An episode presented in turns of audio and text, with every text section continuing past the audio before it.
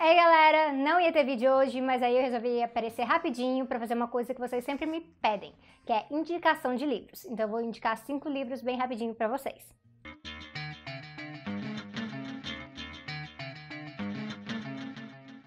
Primeiro livro, sobre Gramsci. Eu estou com o livro do Carlos Nelson Coutinho, de Rousseau a Gramsci, que também é da minha biblioteca. Você pode ver que ele está bem marcado, porque eu usei ele na minha tese de doutorado. E é um livro muito bom, porque ele tem um pouquinho de uh, linearidade de alguns conceitos. Ele vai falar de vontade coletiva, ele vai falar também do conceito de política em Gramsci, então recomendo bastante. Segundo livro, que é ótimo para o dia de hoje, para a gente entender muita coisa que está acontecendo, é o A Onda Conservadora, que foi organizado pelo Felipe Demier e a Regiane Hoveler.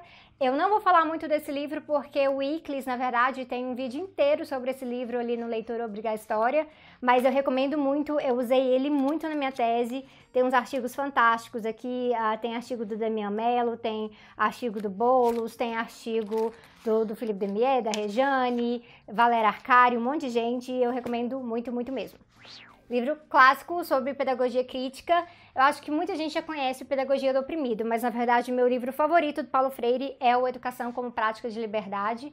Eu acho que é nesse livro que ele aponta um dos maiores eixos dele sobre marxismo, sobre emancipação, então super recomendo. No debate nosso sobre economia aqui no canal, a gente falou de algumas coisas sobre a digitalização da economia, a gente falou de Bitcoin, a gente falou de várias coisas assim. Então, eu recomendo um livro, na verdade, do Edemilson Paraná, que é meu colega aqui na UNB, que é camarada das lutas também, que é a Finança Digitalizada. O meu tem até dedicatória e tudo, e é muito bom para compreender como algumas tecnologias de informação e de comunicação estão afetando o capitalismo e como o capitalismo tem se adaptado dessa maneira para promover a acumulação. E o livro fala até algumas coisinhas também de rentismo e tem sempre uns paralelos interessantes com o capital volume 1, então recomendo por isso.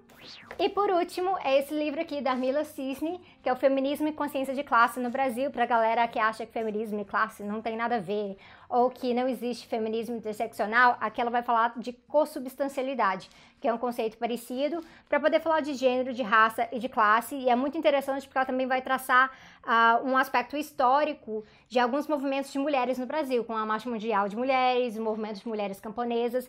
Vale muito a pena conferir esse livro, tem muita pesquisa envolvida nele.